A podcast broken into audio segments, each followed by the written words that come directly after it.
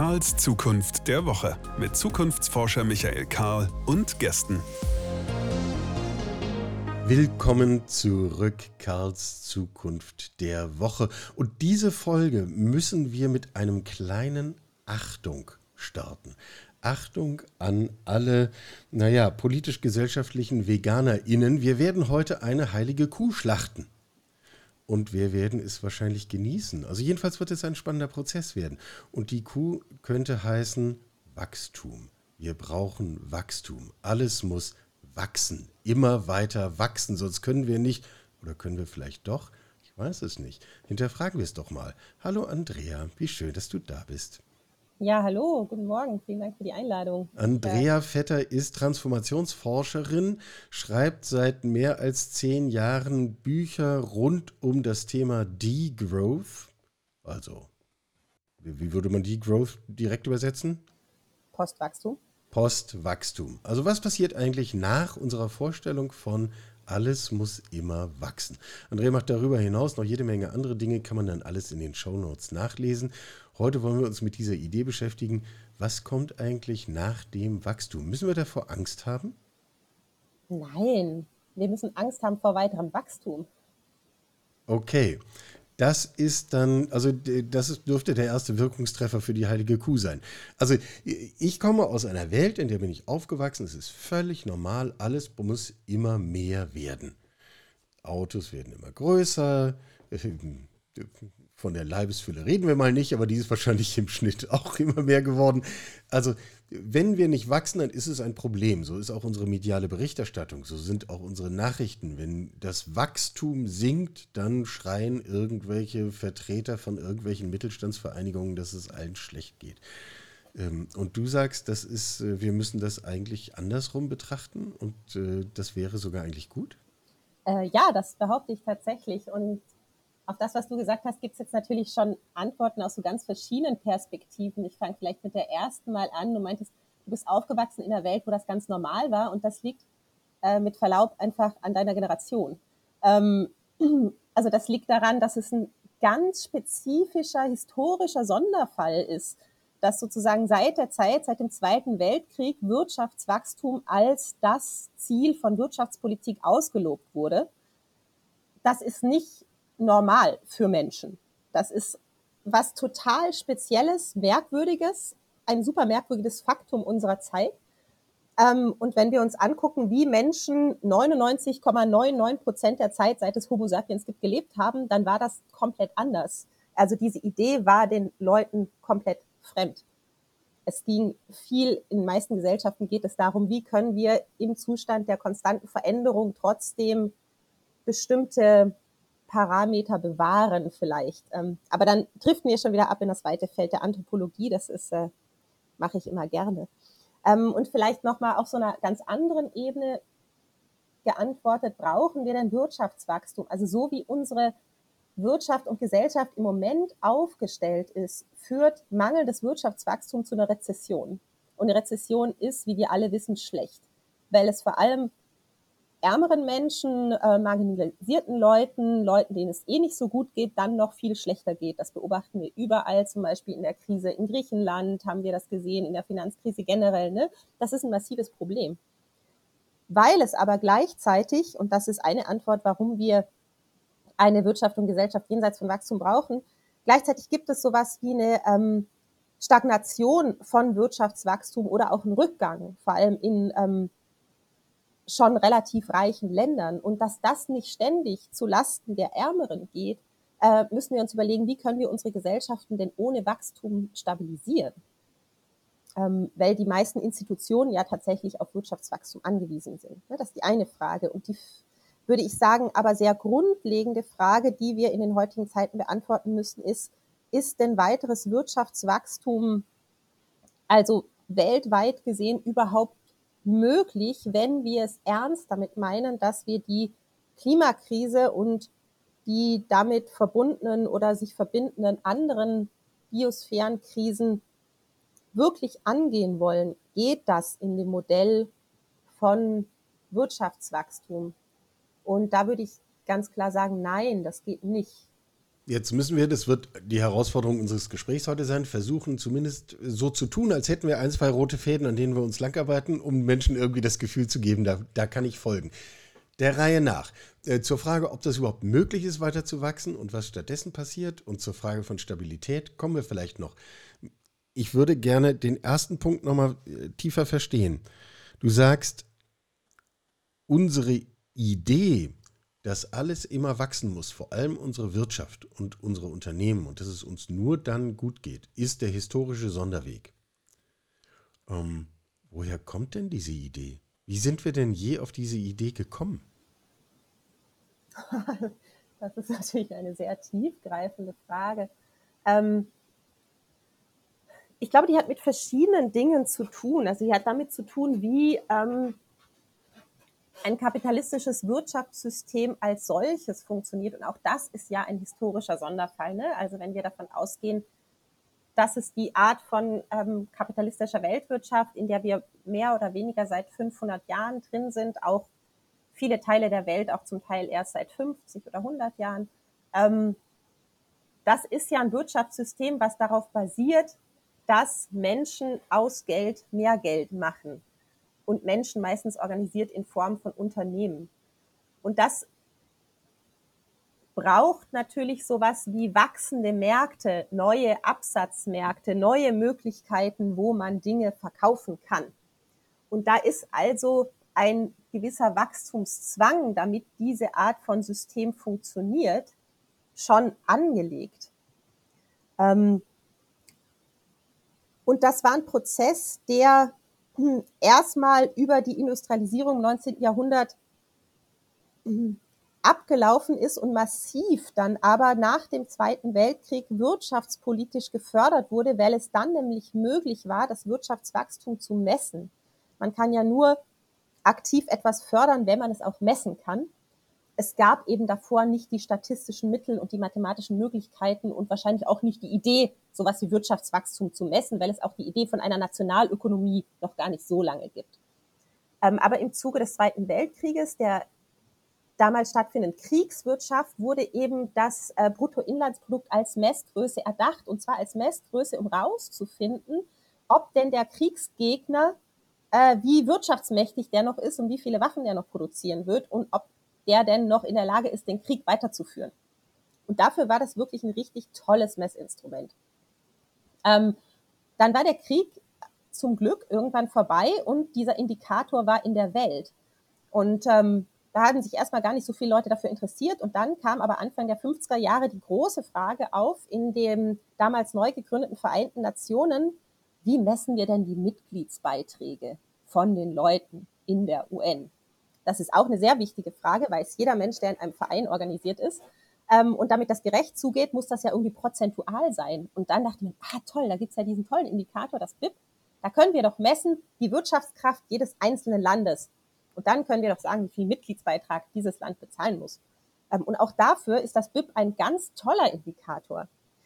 Wofür das BIP allerdings kein besonders guter Indikator ist, ist, um den Wohlstand einer bestimmten Bevölkerung in einem bestimmten Gebiet zu messen. Und darauf haben die Erfinder des BIP damals auch immer wieder hingewiesen. Die haben gesagt, das ist kein Wohlstandsindikator. Das haben die in den 40er und 50er Jahren schon gesagt, sondern das ist ein Indikator, um zu messen, wie viel Geld pro Jahr in einem bestimmten definierten Gebiet, meistens nationalstaatlich definiert, halt so herumfließt. Ja, ähm, das ist übrigens, das ist eine interessante Querverbindung. Äh, wir hatten vier, fünf Wochen zurück Marcel Fratscher, einen der Wirtschaftsweisen, hier in diesem Podcast zu Gast, der genau auf diesen Unterschied zwischen Wachstum und Wohlstand hingewiesen hat. Und er hat es am Beispiel des Ahrtals in den vergangenen äh, Monaten gemacht. Gesagt, dort findet massiver Wiederaufbau statt.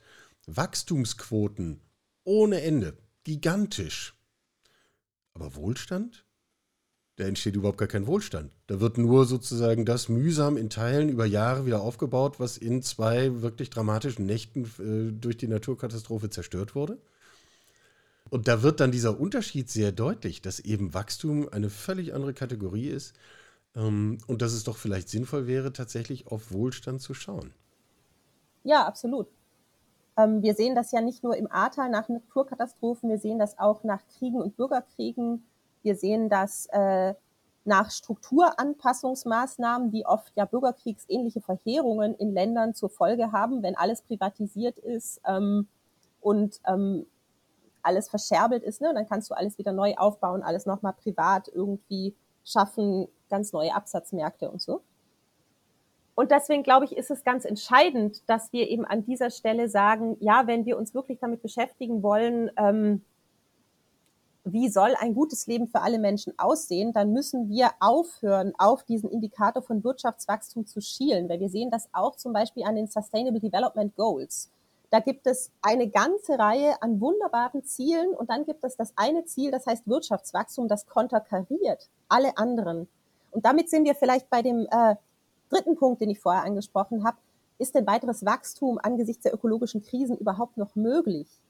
Und genau, oder ich würde die, die Frage andersrum stellen. Wenn wir uns dem weiterhin verschreiben und alles dafür tun, Wachstum weltweit zu realisieren, ähm, was passiert dann?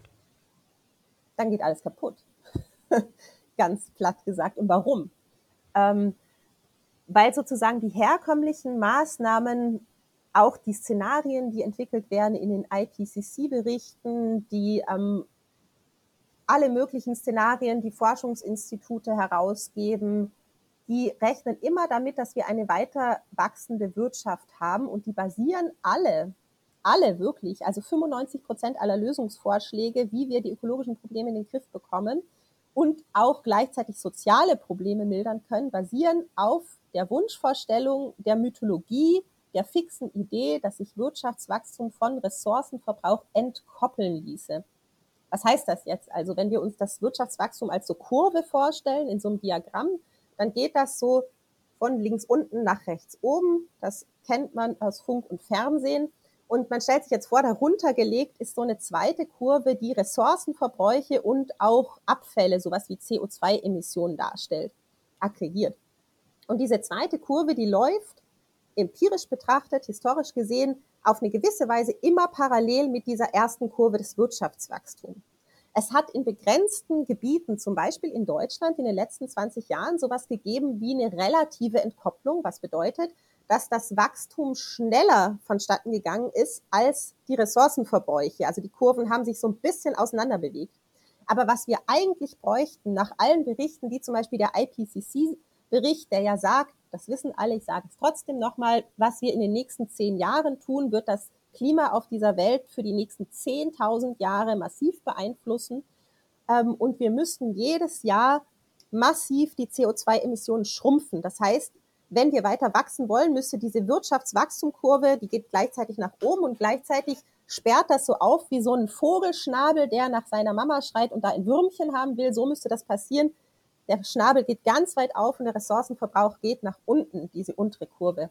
Das ist empirisch nicht zu beobachten. Das passiert nicht. Das ist auch, sagen manche Forschende, theoretisch unmöglich. In diese Untiefen der Debatte will ich jetzt gar nicht einsteigen. Glaub, hat ja auch keine praktische Relevanz, äh, diese, diese Untiefe der Debatte, weil äh, du ja darauf hingewiesen hast, wir haben dafür nur sehr begrenzte Zeit.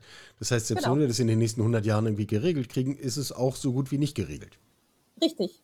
Und deswegen bleibt sozusagen angesichts der Zeit, die wir haben und angesichts aller empirischen Daten, die wir aus den letzten 80 Jahren Wirtschaftsbeobachtung weltweit vorliegen haben, nur der einzige Schluss, diese Art von Entkopplung ist nicht darstellbar, ist nicht möglich, wird nicht passieren. Das heißt, wir müssen die Wirtschaft schrumpfen, also das BIP schrumpfen, damit der ökologische Fußabdruck, der Ressourcenverbrauch auch sinken kann.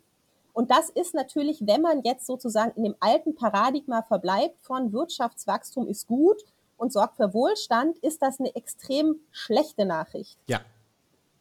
Aber, ähm, und deswegen bin ich ja ähm, Postwachstumsdenkerin, ich sage, das ist gar keine schlechte Nachricht, sondern das ist im Gegenteil eine gute Nachricht, weil tatsächlich Wirtschaftswachstum entgegen der bisherigen Behauptungen überhaupt nicht dazu führt, dass es allen Menschen auf der Welt immer besser geht, sondern dass höchst selektiv vor allem das Wirtschaftswachstum der letzten 20 Jahre auch in den ähm, reichen Ländern des globalen Nordens dazu geführt hat, dass die reichsten 1%, die reichsten 5% immer reicher geworden sind und bei den äh, normalen Leuten und bei den armen Leuten einfach gar nichts davon angekommen ist. Es ist also überhaupt nicht wahr, dass Wirtschaftswachstum immer dafür sorgt, dass es auch äh, der, dem großen Teil der Menschheit besser geht. Und deswegen ähm, haben wir sozusagen die Chance jetzt mit dieser erstmal harten Feststellung, ähm, von der du ja, ich möchte jetzt das äh, vegane Menschen abschreckende Kuhbild vom Beginn nicht nochmal wiederholen, aber ähm, von dieser erstmal krassen Vorstellung, die uns möglicherweise ans Herz greift, uah, was wollen wir denn dann machen? Ne? Also da reinzugehen und zu sagen, ja, genau, das ist total krass, aber das ist eben die Möglichkeit, jetzt zu sagen, wir brauchen ein ganz anderes Wirtschaften, das völlig anders orientiert ist. Wie das geht, kommen wir gleich drauf. Und ich wollte auch gerade anmerken, der heiligen Kuh vom Anfang geht es jetzt nicht mehr gut in unserem Gespräch. Ähm, aber äh, einen Aspekt wollte ich noch ansprechen. Mein Eindruck ist, ähm, das Wachstum ist auch deswegen so verlockend, weil es all denen, denen es nicht gut geht, die Botschaft gibt, es geht dir noch nicht gut. Wir wachsen und es könnte dir morgen besser gehen. Und es ist sozusagen diesem, diesem Wachstumsthema wohnt ja permanent das Versprechen inne, morgen wird es besser. Morgen sind wir alle reicher und selbstverständlich wird es dir dann auch besser gehen. Deine Gesundheit wird besser sein, die Bildung etc. pp. Dass das im Rückblick nicht funktioniert hat, kann man dann ja ausblenden, weil morgen wird es ja besser.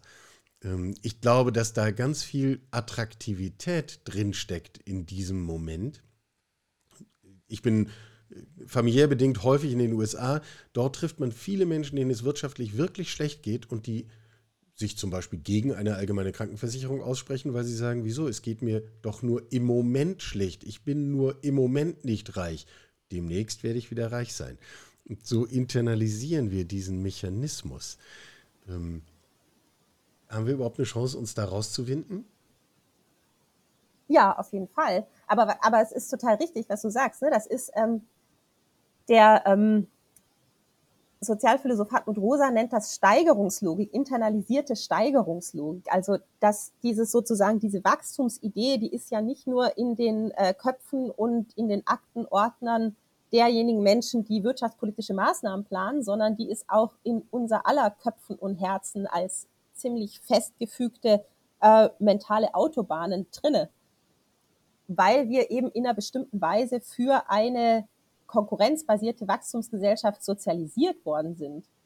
Ähm, ich würde sagen, als ähm, gelernte Kulturanthropologin ist die gute Nachricht, dass Menschen tatsächlich, ähm, also dass das nur ein kleinen Teil dessen, was Menschen so sind, abfängt. Also klar sind Menschen auch immer irgendwie gierig und gemein zueinander. Das kann man ja auch über die ganze Geschichte beobachten. Aber Menschen sind auch lieb zueinander und kooperativ ähm, sie sind das halt beides. Und dieser andere Teil, der bricht sich immer wieder Bahn. Ähm, und es gibt immer wieder so einen utopischen Überschuss in dem, wie Menschen handeln. Also die wenigsten Leute zum Beispiel sagen zu ihren Kindern, wenn ich dir jetzt aber dein Pausenbrot mache für die Schule, dann müssen wir einen Vertrag aufsetzen, dass du mir später jeden Tag 2,50 zurückgibst. Oder äh, wenn die Liebste nach Hause kommt, dann sagen auch die wenigsten Leute, ach, ich habe dir schon mal ein Essen gekocht, kannst du mir dafür bitte 45,33 Euro überweisen morgen? Das machen Leute ja nicht. Also es gibt sehr viele Bereiche des Lebens, in denen Menschen überhaupt nicht marktbasiert äh, agieren. Und diese Bereiche, die gilt es eben auszubauen und zu stärken, weil im Moment ähm, unsere ganzen wirtschaftspolitischen Maßnahmen darauf ausgelegt sind, Konkurrenz und Markt und Wettbewerb zu stärken. Und das ist eben genau die falsche Richtung, die ähm, in die ökologische Zerstörung führt, die aber auch in die soziale Zerrüttung führt und die massive Ungleichheiten fördert. Und wenn wir jetzt überlegen, wie können wir die Bereiche massiv ausbauen, in denen Menschen sich kooperativ verhalten, in denen sie kooperativ miteinander wirtschaften, in denen das für das Leben Notwendige als Grundinfrastrukturen bereitgestellt wird von politischen Kommunen in Zusammenarbeit, vielleicht auch mit zivilgesellschaftlichen Organisationen, ähm, dann können wir überlegen, aha, wie könnte denn eine ganz andere Art des Wirtschaftens und des Zusammenlebens aussehen, die tatsächlich auch für viel mehr Sicherheit sorgt, weil unser bestehendes Wirtschaftssystem ist ja eines, was Menschen ganz, ganz viel Angst macht. Und deswegen glaube glaube ich, haben auch ganz viele Leute Angst vor so einer sozial-ökologischen Transformation, weil in diesem Wettbewerbskapitalismus du jeden Morgen dich fragen musst, habe ich eigentlich morgen noch was zu essen? Habe ich morgen eigentlich noch eine Wohnung? Weil nichts davon gehört dir, ja, und du bist für alles auf Geld angewiesen und das kreiert einen permanenten Stress und eine Unsicherheit in Menschen, die total ungesund ist ähm, und die Menschen auch nicht besonders offen macht dafür ähm, oder die Möglichkeiten schafft für ein gutes Leben. Und ich glaube, da geht es darum, rauszukommen aus dieser aus diesem dauerhaften Hamsterrad und dieser dauerhaften Stresssituation, die natürlich je nachdem nochmal tausendfach verstärkt ist, wenn eine Person nicht eine ordentliche, also ein Staats, nicht Staatsbürgerin ist in dem Land, in dem sie lebt, dann gibt es irgendwie die ganze Zeit Steine in den Weg, wenn eine Person sehr arm ist oder ähm, rassistischen Beleidigungen ausgesetzt ist. Ne? Da gibt es all diese Strukturmerkmale, die den Druck noch zusätzlich erhöhen natürlich. Aber prinzipiell betrifft das alle Menschen in dieser Gesellschaft, dieses, diese Grundunsicherheit. So, aber jetzt mal äh, also durch meinen Kopf laufen so lauter kleine Männchen, die haben irgendwie, die formen sich da gerade zu einem kleinen Protestmarsch ähm, und sagen, verflixt nochmal, das klingt irgendwie alles nach Bullabü, wer soll denn das alles bezahlen? Und da wird nach irgendwie Infrastruktur gerufen, die der Staat bereitstellen soll. Und es reicht doch so schon nicht. Und wir müssen uns entscheiden, ob Schwimmbäder oder Sporthallen. Und es geht nicht beides. Und das Geld ist doch nicht da. Und also Wer soll das alles bezahlen? Und gleichzeitig soll die Geldmenge ja noch schrumpfen, hast du vergessen, ne? ähm, Stimmt, es ist noch schlimmer. Ich glaube, der Witz an einer Postwachstumsperspektive ist, dass sie eben eine sehr starke Gerechtigkeitsperspektive aufmacht, die aber jenseits von so einem sozialen Wohlfahrtsstaat geht, der eben genau diese Fragen immer evoziert. Wer soll das denn alles bezahlen? Ähm, weil tatsächlich, was du vorher schon angesprochen hast, eine, ein Trick von dieser Wachstumsperspektive auch ist, ähm, soziale Fragen zu befrieden. Und da sozusagen zu sagen, es gibt gar keinen Interessenswiderspruch zwischen reichen Leuten und armen Leuten, sondern wenn alles wächst, dann bekommen halt alle was. Der Reiche halt ganz viel und der Arme so ein bisschen. Ähm, und ich glaub, ist ja auch ganz schön für ihn. Ja, genau. Äh, hat jetzt auch nicht so gut funktioniert in den letzten Jahrzehnten, aber davon mal abgesehen, ist, glaube ich, diese Idee einfach an ihr Ende angekommen und wir müssen schon ähm, da der Kuh ins Auge sehen und sagen so, das wird wahrscheinlich nicht ohne gewisse ähm, Auseinandersetzungen passieren können, weil man natürlich, um diesen Umbau zu finanzieren, auch den reichen Leuten was wegnehmen muss. Ich sage es jetzt einfach mal so. Ähm, und was heißt das? Wie tut man das klassischerweise als Staat? mit Steuern zum Beispiel. Ne? Wir brauchen eine ganz grundlegende sozialökologische Steuerreform, die massiv sowas wie die Erbschaftssteuer, wie Vermögensteuer ähm, massiv erhöht, ähm, weil es im Moment so ist, dass, äh, und da können wir uns alle diese tollen Studien angucken von Oxfam oder so, dass vermögende Leute halt quasi fast gar nichts beitragen.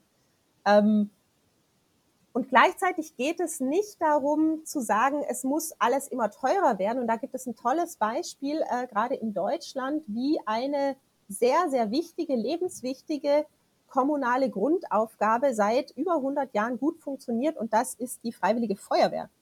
Also wir schauen uns an, deutschlandweit gibt es ein System von freiwilligen Feuerwehren, was mal haben die ein bisschen Nachwuchssorgen oder so, ne? aber was im Großen und Ganzen wirklich richtig gut funktioniert. Und wie funktioniert das? Das ist im Prinzip eine Commons Public Partnership. Also was heißt, heißt das? Eine Partnerschaft zwischen der öffentlichen Hand und einer selbst organisierten, aus der äh, Zivilgesellschaft hervorgegangenen ähm, Organisationsstruktur.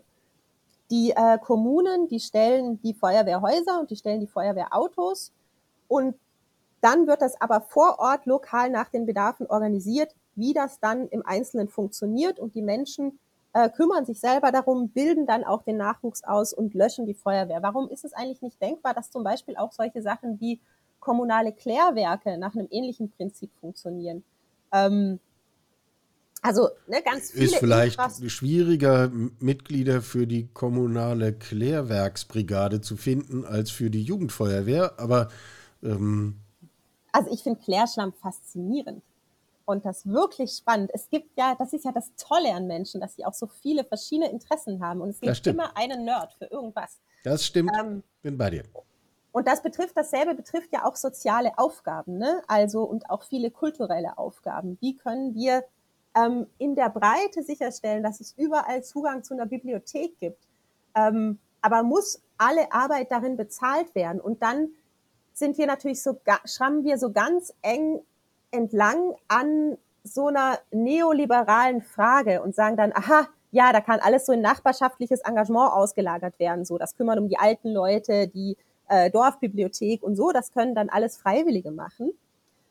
Ähm, und ich würde sagen, ja, das stimmt. Also innerhalb von unserer bestehenden wettbewerbsorientierten Wachstumsgesellschaft ist das ein neoliberaler Move, zu sagen, wir lagern das alles in das Ehrenamt aus. Aber innerhalb, wenn wir sozusagen unsere Linse drehen und sagen, ja, aber wir möchten eine commonsbasierte Gesellschaft aufbauen, eine Gesellschaft, eine commonsbasierte Gesellschaft des kooperativen Wirtschaften, in dem Sorgearbeit im Zentrum äh, allen Lebens steht, weil die ist es ja letztlich, die uns äh, überhaupt am Leben erhält, dass jemand für uns kocht und putzt und wäscht, beziehungsweise wir selbst das tun. Ähm, dann ist nur noch die Frage, wie haben die Leute denn eigentlich genug Zeit, um das zu machen? Weil wenn sie nämlich 40 Stunden in irgendeiner Lohnarbeit feststecken und ihre Lebenszeit permanent verkaufen an jemand, der damit dann einen fetten Reibach macht, dann funktioniert das natürlich nicht. Ähm, Deswegen ist eine ganz zentrale Forderung, ähm, die eigentlich fast alle Postwachstumsdenkerinnen, auch wenn sie sonst zum Teil auch verschiedene politische Ansichten haben, eint, eine ganz massive Lohnarbeitszeitenreduzierung auf sowas wie Normalarbeitszeit 20 Stunden pro Woche, weil das ganz entscheidend ist, um überhaupt einen Umbau der Gesellschaft voranzutreiben und auch um bestimmte äh, Formen von eben immer mehr Leistungsdruck, immer mehr Produktivitätsfortschritt zum Zwecke des Profits abzufedern. Und das braucht natürlich sowas wie eine ähm, massive Erhöhung des Mindestlohns, damit das überhaupt möglich ist. Weil ich würde jetzt nicht hingehen und sagen, ne, also einer Person, die als ähm, Friseurfachkraft arbeitet, äh, und von 40 Stunden Arbeit schon kaum die Miete bezahlen kann, die kann ich einfach sagen, ich reduziere jetzt auf Teilzeit. Also ich kann das natürlich als wissenschaftliche Mitarbeiterin, dann habe ich trotzdem ein gutes Leben. Aber ähm, ich glaube, da ist es so voll wichtig, dass wir gemeinsam miteinander drüber nachdenken, wie kann denn auch hier wiederum möglichst viel Infrastruktur, die es für ein gutes Leben braucht, auch nicht monetär, also für die Menschen dann nicht bezahlt zur Verfügung gestellt werden. Stichwort kostenloser öffentlicher Personennahverkehr, Stichwort kostenlose ähm, Gesundheitsvorsorgung, Stichwort kostenlose Bildung. Ähm, und dann wär, wird es plötzlich auch wieder denkbarer in Kombination mit eben ähm, einer massiven Mindestlohnerhöhung zum Beispiel.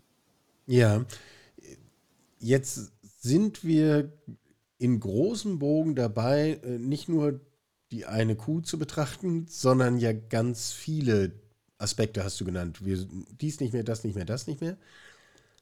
Worauf fokussieren wir uns denn dann? Also, was setzen wir an diese Stelle, wo bislang dieses sehr einfache äh, Maß von Wachstum des Bruttoinlandsprodukts steht? Das muss niemand verstehen, aber ich sehe, wenn da 2,5 steht, ist besser, als wenn da minus 1 steht. So, das verstehe ich sofort.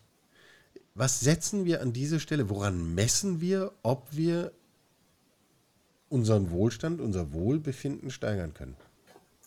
Darauf gibt es äh, zwei Antworten. Die eine Antwort, die manche äh, Postwachstumsdenkerinnen äh, dir geben würden und die nicht meine persönliche Antwort ist, die ich aber trotzdem respektiere, ist, es gibt eine Reihe von anderen Indikatoren, mit denen wir Wohlstand messen können ähm, die auch schon entwickelt wurden, die zum Teil schon zehn Jahre alt sind, im Rahmen äh, von der UN, im Rahmen von diversen Forschungsprojekten. Einfach mal googeln, alternative Indikatoren äh, mit einer tollen Liste von äh, wie gesund sind die Leute, wie lange leben die, wie hoch ist die Schulbildung, äh, wie viel Naherholungsgebiete gibt es im Umfeld von fünf Kilometern von, wo die meisten Menschen wohnen, ähm, wie ist der öffentliche Nahverkehr ausgebaut, you name it. Ne? Also da gibt es Sachen ja. mit 10, Sachen mit 100 Kriterien und die sind alle, haben alle so ihre Vor- und Nachteile und sind aber alle besser als das BIP. Ja. ja. Also können, könnten wir zum Beispiel so eine, äh, Kommission einsetzen in den Wirtschaftsweisen und sagen, ja, wir ähm, einigen uns jetzt auf Indikator X, nachdem messen wir jetzt halt mal zehn Jahre und gucken, wie es funktioniert. Ähm, ich persönlich bevorzuge die Antwort nix, ähm, weil ich glaube, dass jeder von diesen Indikatoren eine quasi Komplexitätsreduktion suggeriert, die absolut schädlich ist. Und egal, wodurch wir den ersetzen, sie wird immer schädlich bleiben, weil sie uns suggeriert, wir könnten ohne Aushandlungen ohne komplizierte Verständigungsprozesse einfach so wissen, was gut für alle ist. Und ich glaube, das können wir nicht. Weil wir Menschen sind so verschieden und wir brauchen einfach Zeit, um miteinander zu besprechen auf allen Ebenen, wie wollen wir denn leben? Und ich glaube, es braucht viel, viel mehr Zeit als jetzt. Und das mag auch manchen gruselig erscheinen. Ich finde das ja persönlich toll, aber äh, das ist sicherlich auch Geschmackssache. Es braucht viel mehr Zeit als jetzt, um miteinander auszuhandeln und zu sprechen. Und zwar auf der Ebene der Menschen, die in einem Haus miteinander leben, die in einer Straße miteinander leben, die in einem Stadtteil miteinander leben. Also politische Betätigung im Sinne von, wir handeln miteinander aus, was wir jeweils individuell brauchen.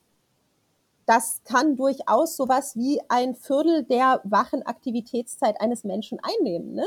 weil das braucht eben Zeit und es funktioniert nicht, dass wir diese politischen Handlungen abgeben und delegieren an einmal in alle vier Jahre machen wir ein Kreuz und ansonsten beschäftigen wir uns nicht mit Politik oder wir beschäftigen uns mit Politik in diesem Modus von, wie sich Leute mit Fußball beschäftigen. Die setzen sich vor den Fernseher und sagen, wenn ich der Bundestrainer wäre, dann würde ich jetzt aber den und den einwechseln. Und so sagen die Leute auch vom Fernseher, wenn ich aber jetzt der Kanzler wäre, dann würde ich jetzt aber dies und das machen. Aber das hat nichts mit politischer Betätigung zu tun. Das ist einfach Unterhaltung politische Betätigung meint, dass ich zu meiner Nachbarin ja, und, und sage, sie waren zu laut. Bitte seien Sie leiser. Wie können wir denn zum guten äh, Konsens hier kommen?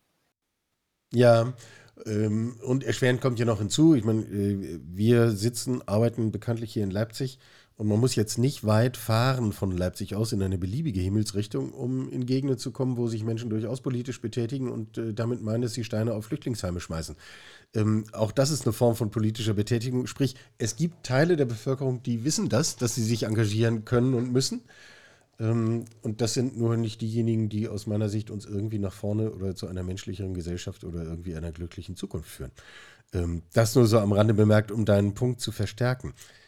Ähm, ich wäre dabei ich brauche nicht viel Fantasie, mir Menschen vorzustellen, die sagen, verflixt nochmal, das klingt echt anstrengend. Können wir nicht weiter bitte auf das Wachstum gucken? Und dann überlege ich, wie mein nächstes Dienstauto irgendwie nochmal 50 PS mehr hat und was ich dazu tun muss, um irgendwie die Bewilligung meines Chefs zu kriegen. Und dann ist doch wieder alles gut. Und dann lege ich ein größeres Steak auf den Grill und fein.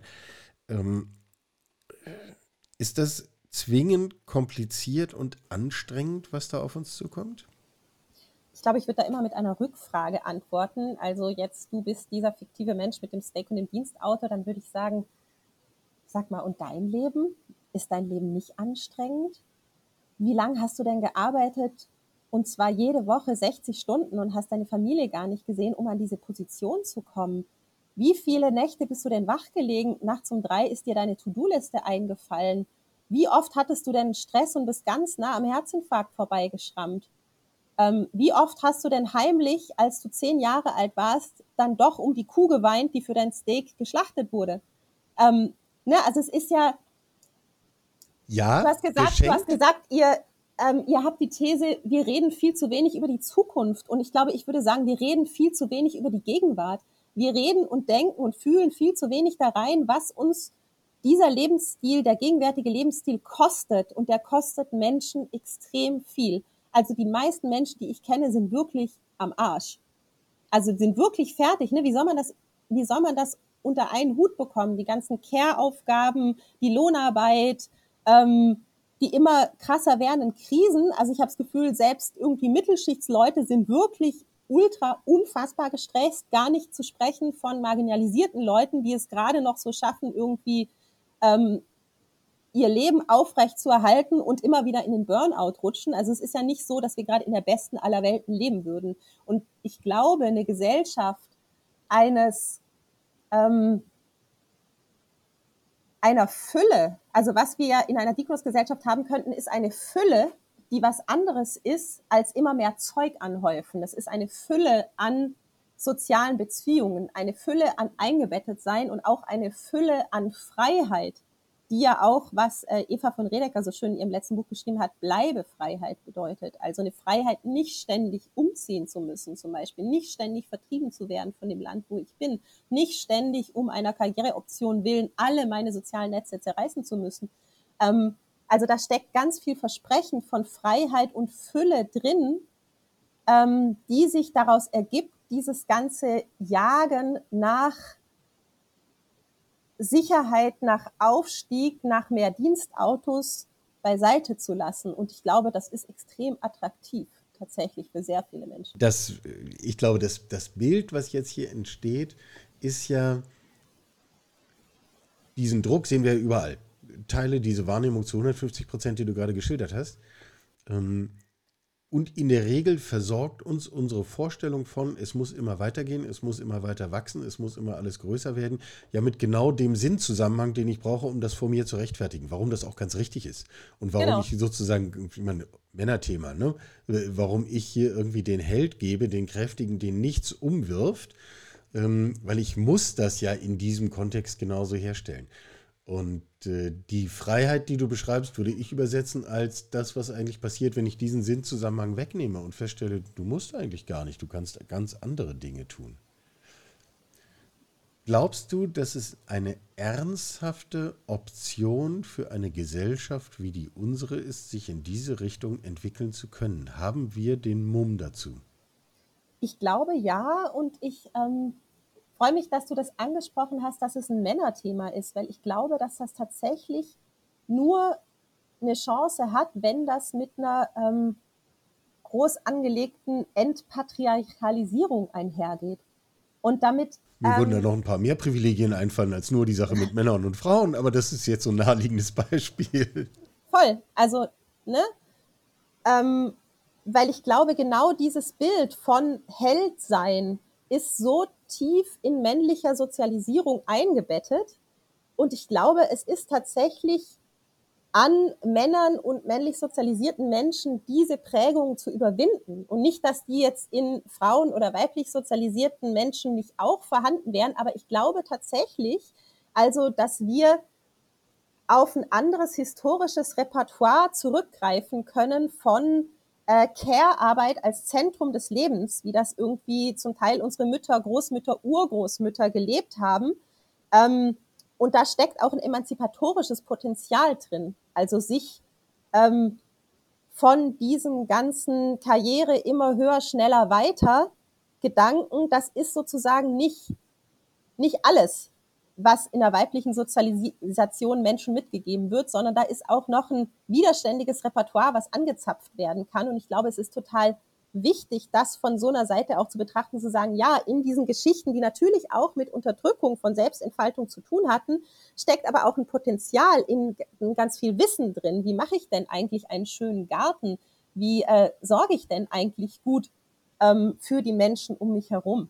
Wie halte ich denn gelingende Beziehungen aufrecht. Also das ist ein Repertoire, auf das wir geschlechterübergreifend zurückgreifen können und das wir, glaube ich, anerkennen müssen als zentrale Fähigkeiten, die es braucht für so eine ähm, andere Art von Postwachstumsgesellschaften. Wir müssen wegkommen von diesen Heldenerzählungen hin zu den Erzählungen äh, von Beutelgeschichten, so nennt das die fantastische Science-Fiction-Autorin Ursula Le Guin äh, die hat das in einem Essay mal beschrieben, die hat gesagt, solange wir diese Heldengeschichte erzählen von dem Typ, der mit dem Säbel das Mammut erjagt, ähm, kommen wir, also auch, auch wenn wir die erzählen in Form des mutigen Klimaaktivisten, der jetzt alles aufhält und so, ne, das ist ja trotzdem eine Heldengeschichte. Und ich glaube, aus dieser Heldengeschichte müssen wir rauskommen, hin zu der Geschichte der Person, die in ihren Beutel die Samenkörner sammelt, mit dem sie denn nämlich tatsächlich auch die ganzen Leute ernährt. Und das sind oft langweiligere Geschichten im Sinne von, und das meine ich, glaube ich, wenn ich vorher sagte, nix, wir brauchen keinen anderen Indikator, sondern wir brauchen Mut, uns in diese Vielfältigkeit, in diese Langsamkeit, in dieses, was manche nennen, Pluriversum statt Universum reinzubegeben, also in dieses Anerkennen von, wir sind wirklich verschieden, haben verschiedene Bedürfnisse und Fähigkeiten und wie können wir die jetzt miteinander aushandeln und wie können wir es uns miteinander gut machen. Ähm, Ja, also äh, weniger James Bond in unseren Köpfen und in unserem Alltag sozusagen. Ähm, aber ja, und noch mehr mal, deine Großmutter.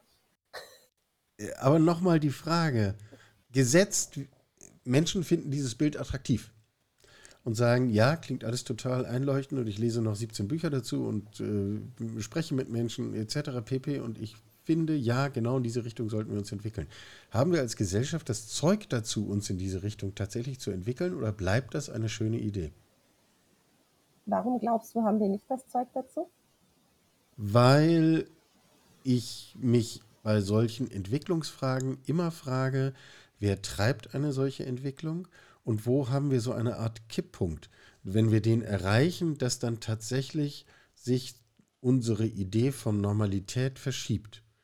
Und ich glaube, dass einfach nur sozusagen Erkenntnis zwischen uns beiden ist zwar super und inspirierend und toll und vielleicht hören uns ein paar Menschen zu und sagen uns hinterher, dass sie das auch inspirierend fanden. Großartig. Das allein wird es aber wahrscheinlich nicht sein. Ich sehe tatsächlich an ganz, ganz vielen Stellen und Ecken, wo ich bin, Anfänge oder auch schon mehr als Anfänge von diesen Entwicklungen hin zu einer anderen Art von, von Wirtschaften und gesellschaftliche Entwicklung einfach auch aus so einer tiefgreifenden Not und Erkenntnis heraus, dass es so wie bisher nicht weitergeht. Und das hat sich tatsächlich in den über zehn Jahren, seit ich mich mit dem Thema intensiv beschäftige, habe ich das Gefühl, in den letzten zwei, drei Jahren, vor allem seit der Corona-Krise, massiv verstärkt. Also weil so ganz, so ein ganz tiefes Bewusstsein bei ganz, ganz vielen Menschen eingetreten ist von so, oh wow, so wird es nicht weitergehen. Und dieses Modell, das ähm, kluge Menschen die imperiale Lebensweise genannt haben, die wird aus verschiedenen Gründen nicht weiter lebbar sein. Aber was ist denn dann? Und dann ist so eine ganz große Ratlosigkeit da. Ne? Und dann sehe ich viele Menschen, die sich aber organisieren, zum Beispiel in ihrer Ernährungsversorgung. Das Netzwerk Solidarische Landwirtschaft ist in den letzten zehn Jahren exponentiell gewachsen. Ähm, und es gibt mittlerweile an die 1000 äh, Betriebe, und das ist natürlich noch keine Mehrheit, aber das ist sozusagen von 50 nach 1000 in den letzten zehn Jahren gewachsen. Ähm, Betriebe, die jenseits des Marktes die Ernährung ihrer Mitgliedshaushalte sicherstellen. Und das funktioniert so, dass ein ähm, Hof zum Beispiel Gemüse und Getreide anbaut und ein Haushalt dann pro Monat einen bestimmten Betrag X bezahlt. Oft machen so 50, 60, 70 Haushalte bei einem Hof mit und die bekommen dann den 70. Anteil der Ernte jede Woche in einer Kiste. Und das klingt erstmal gar nicht so revolutionär, wenn wir da reingucken, ist es das aber, weil es den Markt aushebelt, weil es das Produktionsrisiko vergemeinschaftet. Ähm, und das ist eine Art und Weise zu wirtschaften, glaube ich, die sich auch ausdehnen ließe auf viele andere Bereiche des Wirtschaftens. Es gibt jetzt mittlerweile einen kleinen Verein dazu, der heißt gemeinschaftsgetragenes Wirtschaften ähm, und der sich genau das fragt. Wie kann eigentlich eine Bäckerei so funktionieren, dass ich quasi eine Art Flatrate habe bei meinem Bäcker und dann gehe ich einfach immer, wenn ich lustig bin, dahin und sage, ich möchte jetzt ein paar Brötchen haben. Oder die Bäckerei sagt, schreibt mir irgendwie eine Messenger-Nachricht, heute haben wir Kuchen gebacken und dann können alle Mitglieder sich ein Stück Kuchen abholen oder so. Ne? Also da sind, glaube ich, ganz viele ähm, auch Wirtschaft, wirtschaftlich tragfähige Modelle des äh, sich Versorgens denkbar, die auch schon passieren. Und das ist ganz oft, ist das so eine Verschiebung des Blicks. Es gibt Webseiten, die all diese ähm, Beispiele auch sichtbar machen. Zum Beispiel die tolle Webseite, was wir tun können, Punkt jetzt. Die Beispiele des äh, kooperativen Wirtschafts in allen Sektoren ähm, deutlich macht und auch deutlich macht, wo Sie als Zuhörende sich einbringen können. Es gibt viele Bürgerversammlungen, Stadtteilinitiativen, ähm, die sich genau darum kümmern, wie können wir denn in unserer Nachbarschaft, in unserem Kiez, in unserem Dorf anders und kooperativ miteinander wirtschaften. Es gibt äh, nicht zuletzt die Webseite eines Magazins, für das ich seit vielen Jahren als Redakteurin arbeite. Das heißt, äh, die Webseite heißt oja-online.de, oja mit O-Y-A, wo wir Berichte von Menschen und Projekten sammeln, die versuchen, anders zu leben und zu wirtschaften. Und es gibt ganz, ganz viele Menschen, die das tun und die dann ganz oft an Schnittstellen hadern, weil unsere ganzen Gesetze, Rahmengesetzgebungen ähm, von der äh, vom Baurecht über ähm, Bilanzierungspflichten von Unternehmen und ähnlichem, nicht? Und so weiter. Ne? Also ja. unsere ganzen quasi gesetzlichen Rahmenbedingungen sind alle für konkurrierende Wettbewerbsgesellschaften ausgelegt. Und da können auch ja kleine und mittlere Unternehmen aller Art, Handwerksbetriebe und so weiter ein Lied davon singen, sind auch ausgelegt eigentlich für den Hauptprofit von großen Konzernen, die sich das leisten können, ihre eigenen Juristen zu haben. Und ich glaube, da wäre tatsächlich ein total großes Potenzial ähm, von Menschen, und das sind die Mehrheit der Menschen tatsächlich in Deutschland, die in kleinen und mittleren Unternehmen arbeiten, zu sagen, ja, für uns ist eine Postwachstumsperspektive tatsächlich sehr viel attraktiver als dieser ähm, wachstumsgetriebene Marktwettbewerb, weil der macht uns nämlich auch kaputt in Verbindung mit irgendwie der Bürokratie, die tatsächlich den Status quo aufrecht erhält. Ähm, und ich glaube, hier, also wenn wir da reingucken, dann wäre halt so eine Postwachstumsgesellschaft für die Mehrheit der Leute äh, das bessere Modell. Gleichzeitig, glaube ich, lässt sich da anknüpfen an Arbeitskämpfe, zum Beispiel im, äh, im Care-Bereich in Krankenhäusern oder bei Erzieherinnen, ähm, die auch von dem jetzigen Modell kaum Vorteile haben. Wie können wir es schaffen, da breite Allianzen zu bilden zwischen diesen Arbeitskämpfen, zwischen Menschen, die jetzt schon anders und solidarisch wirtschaften ähm, und zwischen äh, Menschen, die sagen, ja, wir werden in dem jetzigen System rassistisch ausgegrenzt ähm, oder verfolgt ähm, oder, ne, also ich glaube, da gibt es eine ganz breite Allianz eigentlich von Menschen, die aus den verschiedenen Gründen nicht profitieren von dem jetzigen ähm, System und das nur glauben, weil es ihnen halt so oft erzählt worden ist im Fernsehen oder in der Schule oder so. Aber unsere Gehirne sind ja bis ins hohe Alter lernfähig. Da müssen wir das natürlich auch ein bisschen drauf hoffen. Ist ja auch eine gute Nachricht. Ähm, das heißt, ich habe verstanden, wir müssen zwar an Rahmenbedingungen arbeiten, aber wir müssen nicht erst auf die Weltrevolution warten, bevor wir anfangen, solche Dinge tun zu können, sondern anfangen wäre eigentlich heute ein ganz guter Tag für diejenigen, die das gerne wollen. Ich weiß jetzt schon, dass wir wahrscheinlich Folge-Podcasts machen müssen. Äh, wir haben, glaube ich, noch zu wenig über das Thema, was macht das eigentlich mit unserer Idee von Arbeit gesprochen. Kleines Leidenschaftsthema von mir. Ich glaube, das ist die heimliche große Krise, über die wir viel zu wenig reden. Äh, die Veränderung von Arbeit und unsere Vorstellung davon, was eigentlich Arbeit ist. So eine Art Elefant im Raum. Ähm, wir werden wahrscheinlich noch eine Folge machen müssen, wo wir uns mit der globalen Perspektive auf das Ganze beschäftigen. Äh, das schneide ich jetzt nicht noch an, weil dann sprengen wir jeglichen zeitlichen Rahmen dieser Podcast-Folge. Aber deinem Lächeln entnehme ich, das machen wir dann in einer Folgefolge. -Folge. Wir haben zahllose Webseiten, Bücher etc. in dieser Folge genannt. Die finden sich alle in den Shownotes. Dort finden sich vor allem auch die zahlreichen Rollen und Tätigkeiten von Andrea. Transformationsforscherin ist sie und mal mindestens Autorin von Büchern zum Thema Degrowth und Postwachstum. Andrea Vetter, es war mir ein riesengroßes Vergnügen. Vielen Dank für deine Zeit. Ja, vielen Dank für die Einladung. Lass uns gerne weitersprechen. Sie hörten Karls Zukunft der Woche, ein Podcast aus dem Karl Institute for Human Future.